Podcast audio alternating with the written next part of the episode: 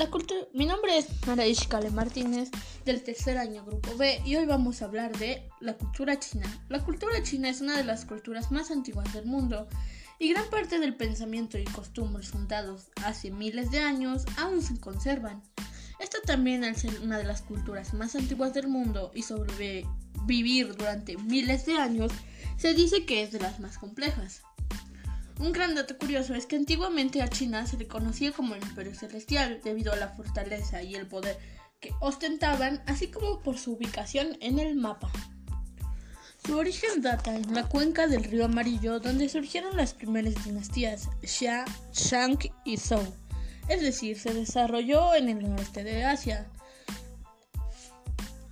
Algunas de sus vestimentas típicas son el hanfu, los trajes tang, y los kimonos. Algunas de sus tradiciones son el dragón chino. Esta es una de las figuras más representativas de la cultura china, ya que tú al pensar en China piensas inmediatamente en un dragón.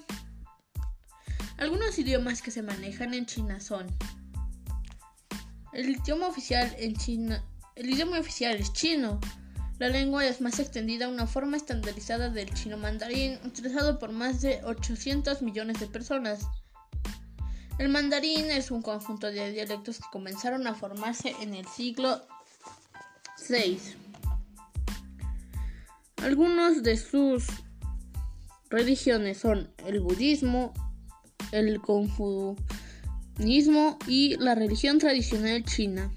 Es la religión politeísta que creían en varios dioses. Su comida típica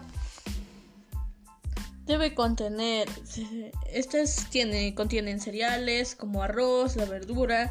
En lo general, casi todo se acompaña con estos. Estos platos se comen con palillos. Es algo, palillos es algo muy típico.